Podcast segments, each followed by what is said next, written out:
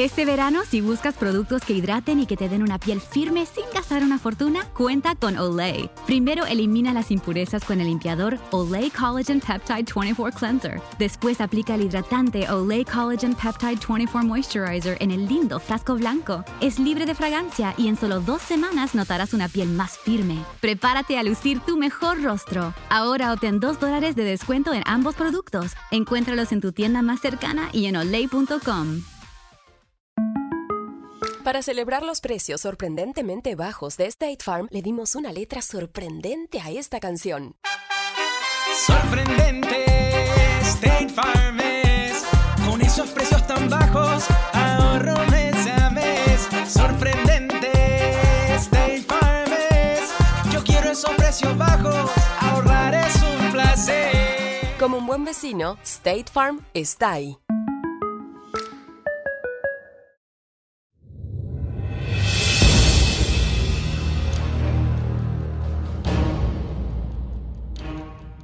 Aquí estamos con Jesús Adrián Romero. Jesús Adrián, qué gusto recibirte. Gracias Lucas. Bueno, déjame eh, como primer invitado ser el primero en felicitarte por esta nueva encomienda. Enhorabuena. Deseo que Dios te, te- te bendiga y que pues mucho fruto, muchos resultados haya de, de este programa de televisión. Amén. Bueno, muchas gracias. La verdad es que es un honor recibirte y gracias por aceptar la invitación. Jesús Adrián, queremos conocer un poquito más de, tu vida. Tenés un libro nuevo del que vamos a hablar en un próximo bloque, pero eh, vamos al pasado. ¿Cómo fue tu conversión? ¿En qué momento eh, conociste a Jesús? Mira, sucedió de una manera muy, muy interesante. Fue a los ah, 16 años. Mm, Mis hermanas me invitaron a una eh, cruzada de jóvenes que había en la ciudad y, y les dije que no, que no tenía mucho interés ah, en ir a este tipo de reuniones porque yo tenía una idea de lo que implicaba. Sí, te. Sí, sí, cambiar mi vida, etcétera, ¿no? Pero me dijeron que iba a haber muchas muchachas en la reunión. Entonces me, me- me animé, fui a la reunión y la verdad es que eh, ya no me fijé tanto en las muchachas. Ah, había algo en los jóvenes que estaban en ese lugar. Eh, me di cuenta que tenían una razón para vivir, tenían un propósito para vivir. Yo era eh, estudiante en ese tiempo que lo único que hacía era divertirme con mis amigos, pero no tenía nada eh, eh, planeado para la vida. ¿no? Y esos muchachos tenían algo por lo cual vivir. Cuando se acabó la reunión, se hace la invitación para tener un encuentro con Dios y me quise resistir al principio. Me acuerdo que me, me tomé de la silla para no levantarme, pero volteé y vi a un muchacho que era, yo lo conocía, iba a la escuela conmigo, que se puso de pie y eso me animó. eh, me puse de pie yo también y entregué mi vida a, a Dios, a Jesús en esa noche. Y, y siempre he dicho que ese fue para mí el inicio de la mejor aventura que uno puede tener en esta tierra. La gente piensa que, que servir a Dios es algo aburrido, pero no, es lo más emocionante. Y en resumidas eh, cuentas, así empezó a los 16 años en esa reunión para jóvenes. ¿En qué ciudad fue? ¿Dónde? Eso fue en Agua Prieta, Sonora, en el norte de México, eh, una pequeña ciudad eh, no, no muy conocida por la gente. ¿Y qué tipo de adolescente eras? Era vago. Eh, antes de conocer a Dios era un adolescente vago. eh, creo que eh, no, fue, no fui adicto a ninguna sustancia, pero sí en la escuela empezábamos a experimentar ¿Algo te referís a que no te gustaba estudiar o trabajar o, o que no o que te metías en muchos líos? Sabes que no, me, me gustaba la escuela, eh, no trabajaba en ese tiempo, pero eh, más bien eh, creo que el área de mi vida en la que no estaba muy bien es en las amistades que tenía, eh, lo que empezábamos a hacer, empezábamos a experimentar con drogas, por ejemplo, nada, nada grave, nada exagerado, pero definitivamente mi, mi camino, la, la dirección en la que yo iba caminando no, no era la mejor, ¿no? A eso me refiero cuando te digo que era, que era, era vago. Sí. Bueno, eras un, un adolescente Sí, sí. normal, podemos decir, con tentaciones, con amistades peligrosas y todos los condimentos propios de la adolescencia. Y luego de conocer al Señor, instantáneamente supiste que luego te ibas a dedicar al ministerio, sentiste un llamado. ¿Cómo fue eso? ¿Cómo, La- cómo la se desarrolló tu vocación? Eh, el siguiente día me di cuenta. Eh, son de esas cosas que, que, que suceden. Eh, me acuerdo que la persona que estaba compartiendo, eh, cuando yo entregué mi vida a Dios, eh, tocaba el piano. y cantaba. Y me, me inspiró muchísimo el escucharlo hablar, el escucharlo cantar. Me inspiró de tal manera que, que el día siguiente yo sabía, me voy a dedicar a esto al resto de mi vida, voy, voy a servir a Dios. Vos ya eras músico, ¿no? Eh, no, música, no, no, no, no tocaba música, no, era, no, no hacía nada. Eh, en ese tiempo yo usaba el pelo hasta acá, hasta la, hasta la espalda. Wow. Y, y me acuerdo que la mañana Tenemos siguiente, que buscar fotos de eso, ¿eh? la mañana siguiente fui a la peluquería. No porque pensaba que el, que el pelo largo era malo, pero porque como que significaba un cambio de, de vida para mí, ¿no? Pero, pero supe en ese momento, voy a Ah. servir a Dios a partir de ahora. un símbolo importante. Sí, sí, Al sí. día siguiente fuiste a cortarte el pelo. Y entonces entendiste que, que Dios te llamaba al ministerio en algo relacionado a la música. No, eh, de hecho ni entendí el asunto del llamado, ¿no? Eh, había algo eh, en mi corazón que hacía eco acerca de, de servir a Dios. Eh, no sabía si iba a ser en la música, de hecho por mucho tiempo trabajé con, con niños, con adolescentes, con jóvenes, este, antes de dedicarme a la música, ¿no? La música llegó mucho tiempo después. Era, era la inspiración de, de querer eh, servir, de querer hacer algo, de querer ayudar, lo que me, eh, me cautivó esa noche cuando tuve ese encuentro con Dios. Y aquí tengo este libro recién salido del horno llamado Besando mis rodillas, la belleza de una espiritualidad añeja y actual. Felicitaciones, Jesús Adrián, Gracias. por tu nuevo libro. ¿De qué se trata? ¿Por, por qué el título es la primera pregunta automática? Mira, creo que ah, a través del libro eh, uno de los argumentos que, manejo varias veces es que creo que los cristianos a veces somos los menos espirituales. Y esto puede sonar un poquito contradictorio, pero creo que es una realidad. La, espiritualidad para mí tiene que ver con estar en contacto con, lo sagrado en la vida cotidiana. Y yo siento que los, los cristianos hemos confinado la vida espiritual a las actividades de la iglesia. Eh, la reunión del domingo, el congreso, el campamento al que fui, pero el resto de la semana dejo de ser una persona espiritual. Entonces, en el libro eh, tengo varios capítulos donde trato de llevar a la gente a experimentar eh, a Dios y la espiritualidad en cosas cotidianas, en cosas que tal vez hemos olvidado, cosas antiguas también. Y el título Besando mis rodillas viene de mi práctica de correr.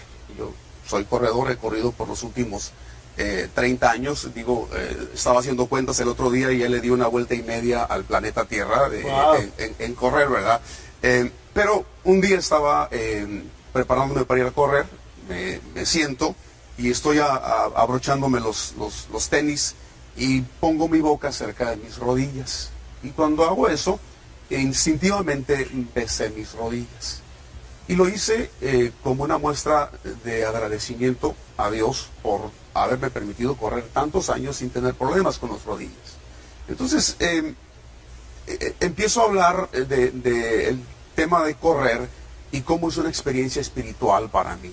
Cómo eh, no es simplemente hacer ejercicio, sino es algo donde me puedo conectar con Dios, de tal manera que puedo bendecir mis rodillas, puedo bendecir mis pies, etcétera. No suena un poco simplista lo que estoy diciendo, pero creo que a veces los cristianos somos eh, eh, demasiado formales en nuestra manera de practicar la espiritualidad y necesitamos ser un poco más simples. Entonces, besando mis rodillas es, es la manera de decir, seamos más simples en nuestra manera de experimentar a Dios en la vida de todos los días. En tu libro mencionás que Dios nos hizo a todos diferentes y que no necesariamente todos expresamos nuestra espiritualidad igual. A vos te gusta correr, por ejemplo, a mí no me entretiene tanto correr, yo siempre preferí los deportes grupales. Eh, ¿qué, nos puedes decir de eso? ¿A qué te referís en el libro con que Dios nos hizo distintos y que todos debiéramos expresar nuestra espiritualidad de manera diferente? Pero yo siento que la iglesia se ha convertido en un ejército en el que todos piensan, hablan, actúan y se visten de la misma manera. Tú vas a una reunión cristiana y todos van a estar haciendo lo mismo. Todos van a danzar o todos van a levantar las manos o todos van a gritar, lo que sea, ¿no? Dependiendo de la práctica que, que la iglesia tenga. Y estoy seguro que dentro de ese grupo hay muchas personas que se sienten incómodas.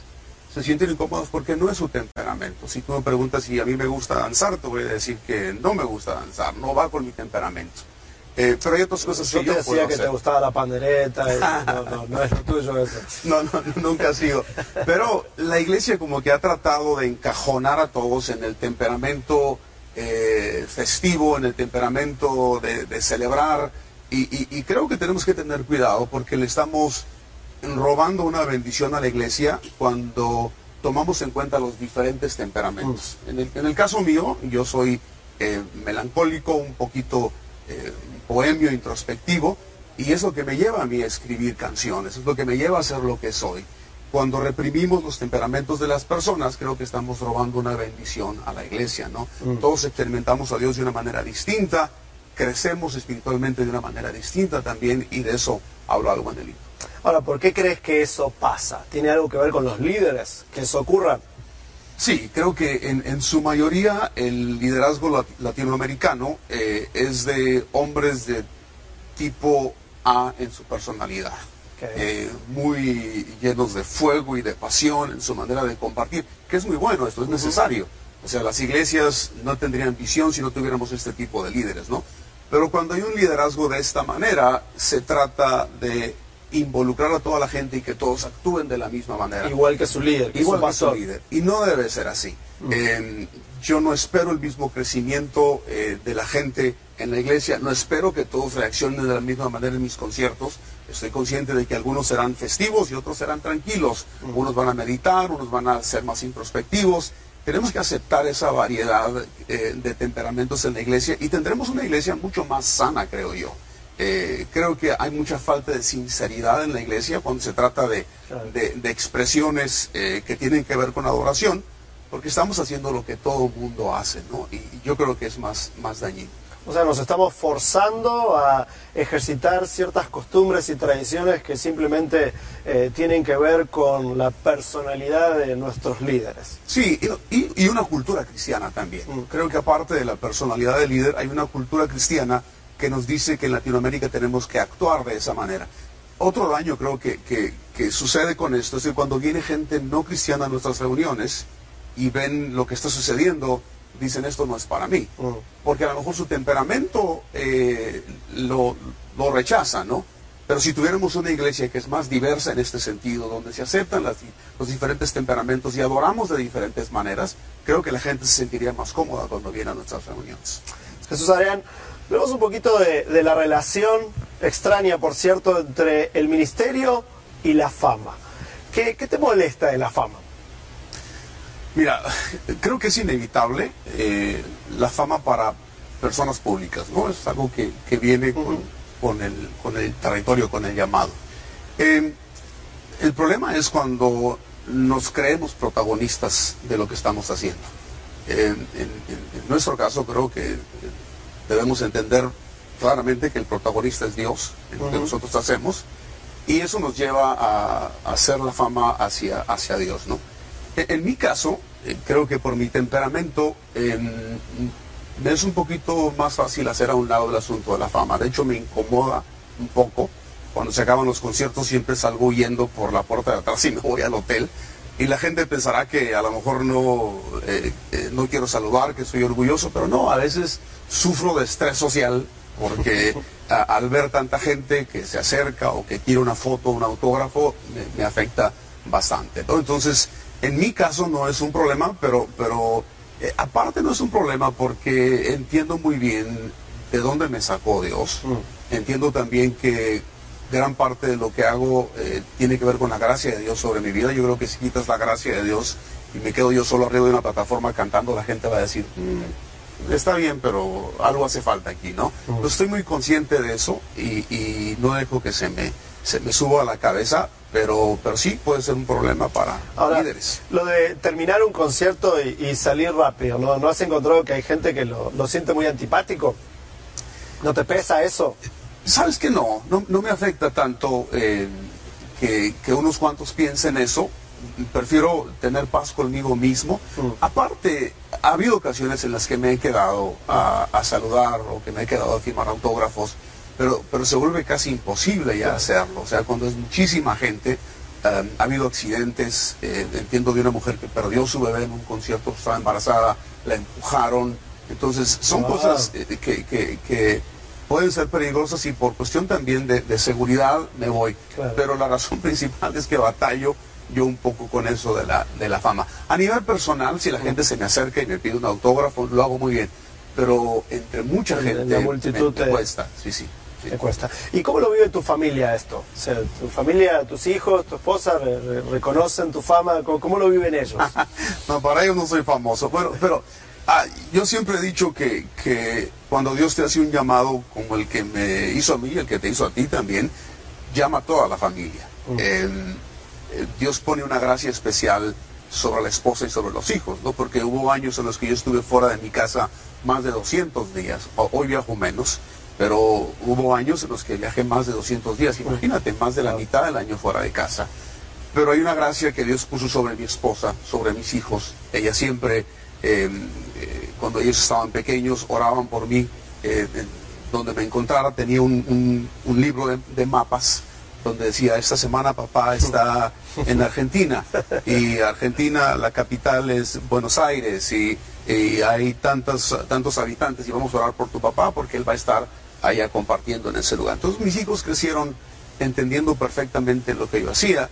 Nunca he escuchado lo que tradicionalmente se dice de muchos hijos, ¿no? Es que la- mi papá no estuvo presente, me afectó muchísimo, porque creo que el llamado se hace en familia, ¿no? Y mi esposa eh, ha tenido un papel importantísimo en esto de que mis hijos crezcan sanos a pesar de que he viajado tanto, ¿no? A propósito, quizás no todos saben, ¿cómo está conformada tu familia? Bueno, eh, tengo una esposa eh, y tengo tres hijos. Es un buen comienzo Sí. Ah, Adrián es el mayor, tiene 23 años, es, es- es músico, es filósofo, es, es, eh, de hecho él escribió el prólogo de, del libro, estoy muy orgulloso de que lo haya hecho. Eh, y luego mi hija, la del medio, tiene un corazón misionero, en, en- en un mes más o menos se va a Camboya, el año pasado fue a la India, el antepasado a Indonesia, siempre está haciendo viajes misioneros. Y la pequeña, que no es pequeña, ¿verdad? Tiene 18 años ya, eh, estudia en la universidad en, en- en Monterrey, donde vivimos, y es músico. Eh, toca piano, guitarra, canta y bueno, creo que va a terminar haciendo lo, lo que yo hago. Entonces, Adrián, ¿cómo te gustaría que te recordemos? Como alguien que eh, influyó para que la gente se acercara más a Dios, primero. Eh, segundo, como alguien que fue parte de, una reforma, de un cambio en la iglesia. Y creo que estoy entrando en esa etapa de, mi vida en la que me voy a estar concentrando mucho más en esto. Creo que hay una necesidad enorme en la iglesia en Latinoamérica de, una reforma, de un cambio, ¿no? Y me gustaría eh, que los últimos años de mi vida eh, enfocarlos en eso y que se me recordara de esa manera. Jesús Adrián Romero. Qué gusto, Jesús Adrián, por habernos acompañado. Gracias, gracias. por tu paciencia, gracias por tu ministerio y lo que estás haciendo. Gracias por la invitación. La verdad es que deseamos que el Señor te siga bendiciendo, bendiga a tu familia y siga extendiendo tus posibilidades de ministrar a muchas personas para Gracias. acercarse más a Dios.